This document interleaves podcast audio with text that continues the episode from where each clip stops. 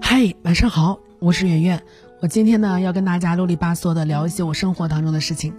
秋天了，你们有没有感觉经济跟天气一样萧条？我们公司楼下有一条商业街，下班的时候呢，我绕到那边走了一圈，发现又有两家店铺关门了，一家是做西装定制的，一家是做婚纱摄影的。直播间的书太多了，真的塞不下，我们就最近谋划着换地方直播。那找直播室的时候，就发现整栋楼里面大概空了四十多套房子，租金降了差不多三分之一，更有严重的一下降一半儿，没办法，生意不好做。那最后看了一圈，我们定下来一个五百平左右的房子做直播间，前租客呢因为生意萧条，觉得地方过大，决定搬走。我们觉得这机会挺合适的，可以趁机把价格压低，然后租上两年。业主说 OK，可以见面谈谈。你们知道我的性格其实属于是内向性格，并不擅长做谈判，更擅长的是做服务啊。因为换位思考的能力比较强，特别懂得体谅别人。但是创业可以逼你成为任何一种人。这次订房呢，我没有时间去，我让我的助理去的。临走之前，我向他普及了我的两个谈判杀手锏。接下来为大家要介绍的是谈判过程当中的刀光剑影。首先，第一个杀手锏叫做静尺得寸战略。李嘉诚的儿子曾经用过这个战略，他用这个战略干起来过一个公司。李嘉诚的小儿子呢叫李泽楷，李泽楷当时对卫视很感兴趣，然后就搞了一个卫视台。结果呢，当局就不允许他这个卫视去播放粤语节目，这样对他来说就是失去了香港市场，无疑对他来说很不利。当时呢，他就多次找到香港政府，要求解除禁播粤语节目的条例。同时呢，还要求准许向用户收费。李泽楷频频出入香港政府，还搞了一份民意测验，用民意作为和政府谈判的筹码。香港政府呢，只好做出一点让步，允许播放粤语节目。这一小步正是李泽楷想要达到的目的。他其实也没有想到让对方答应两个条件。这个谈判案例告诉我们一个什么事情呢？就如果你同时提出两个条件，一般情况下对方只会答应一个。所以，如果你想让对方答应你两个条件，最好不要一次提出两个。那如果你想让对方答应你一个条件，你可以一次提出两个。这个战略叫静尺得寸。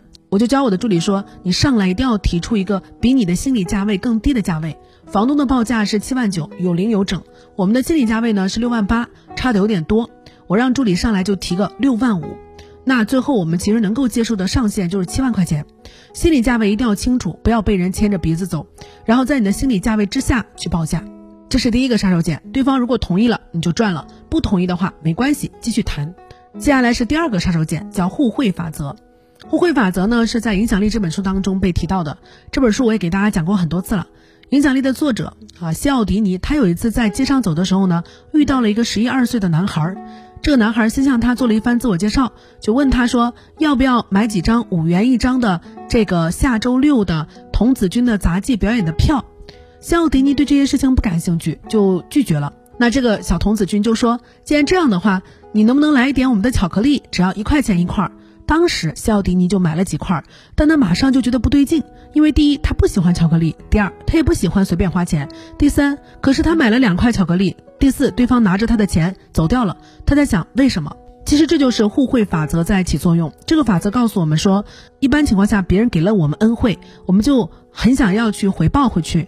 但这个原理还有另外一个方面，就是如果别人对我们做出了让步，我们也有义务做出让步。然后我就告诉助理说，要很坚持六万八，谈判到最后，如果对方不同意也没有关系。不行的话呢，你就表示出艰难的让步，说那好吧，那我尽我最大的能力给到七万。让步之后呢，立刻提出另外一个条件，那能不能免租期可以久一点，两个月？如果对方不同意，只给一个月，一定要坚持磨下去，然后磨到最后，实在不同意的话呢，你就可以做再次让步，说我们可以给出更好的付款条件，我们可以半年一付。现在这个经济环境呢，大家都很害怕租户违约，所以这个付款条件它也不算是一个特别大的优惠，但也是一个不小的让步。让步之后呢，让对方把免租期延长到两个月。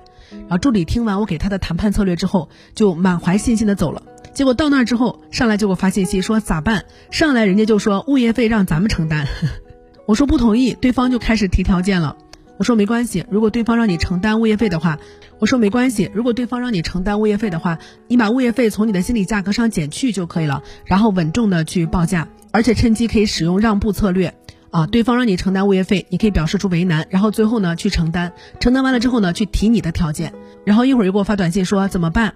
对方说有三四家都在等着和他谈判，我说没有关系，对方现在向你使出了稀缺策略，用稀缺这种心态来逼你承担，你稳重一点。你说现在的经济环境不是很好，你看的那个租户不见得靠谱，这第一。第二呢，整栋楼空了四十套，我可以给您看一下链家 APP。最后呢，指出我真是觉得咱们人不错，所以呢就很想跟咱们这边来定，然后也不要拿这个话去逼人家。最后呢，助理在我的遥控之下，最终以七万块钱加一个半月的免租期把这个房子拿下了，勉强，但是还算满意。以上的故事充分告诉大家，学的东西应用在实践上没有那么简单。不过不是学习没用，而是学完之后要不停的实践。晚安。更多文章可以关注我们的公号“逆流而上”，流就是刘媛媛的刘。